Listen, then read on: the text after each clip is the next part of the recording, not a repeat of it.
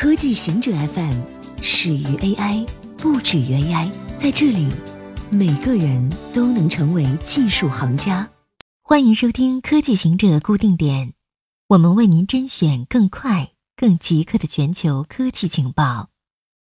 睡眠有助于调整情绪。研究发现，睡眠有助于我们调整情绪。睡眠在大脑根据白天的经历为信息编码的过程中起到重要作用，这使得睡眠对于保存记忆尤为关键。情感记忆激活杏仁体，大脑中的情感中枢的方式使得它独一无二。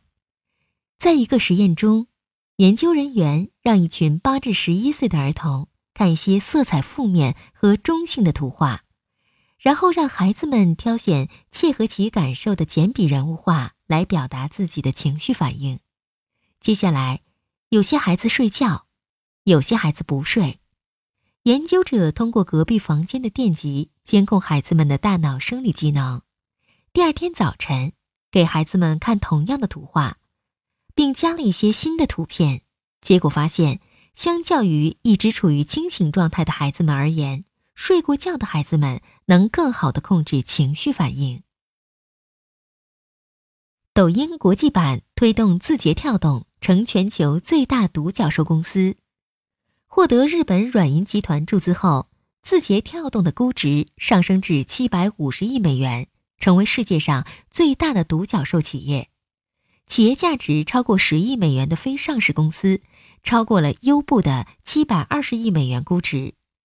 据美国市场调查公司统计，截至十一月初，在全世界二百八十七家独角兽企业当中，中国有八十三家企业上榜，占到三成，仅次于美国一百三十五家。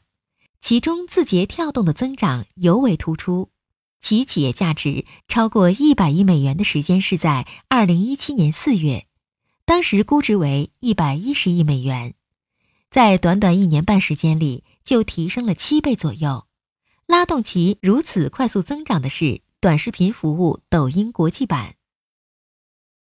新加坡将在路灯柱上测试面部识别技术，在不久的将来，新加坡十万多个路灯柱将遍布能识别身份的监控探头，但安全专家和权力组织对此表达了担忧。政府称，这套系统主要是执行人群分析和支持反恐调查。负责路灯柱监控系统试验的政府机构计划明年启动该项目，称将测试多种传感器，其中包括支持后端面部识别能力的探头。面部识别探头在中国的北京和上海早已司空见惯。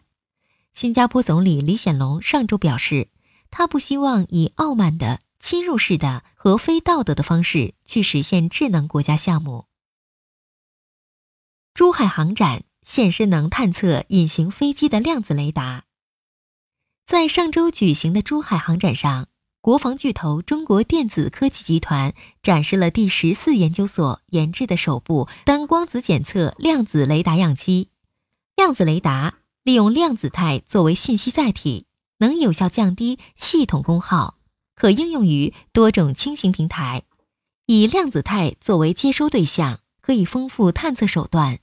提高对目标的探测性能，利用量子态所具有的特性，有望解决传统雷达在低可见目标检测、电子战条件下的生存、平台载荷限制等诸多瓶颈问题，从而全方面提升雷达的各项性能指标。官媒称，二零一五年研制团队完成量子雷达原理样机研制后，在西北高原开展了远程探测试验。在国际上首次实现量子层次的远程雷达探测。随后，该项目采用杂散抑制技术，使得量子雷达能够在白天工作，跟踪慢速运动目标，并完成日间海面环境下的远距离探测试验。以上就是今天所有的情报内容。本期节目就到这里，固定时间，固定地点，小顾和您下期见。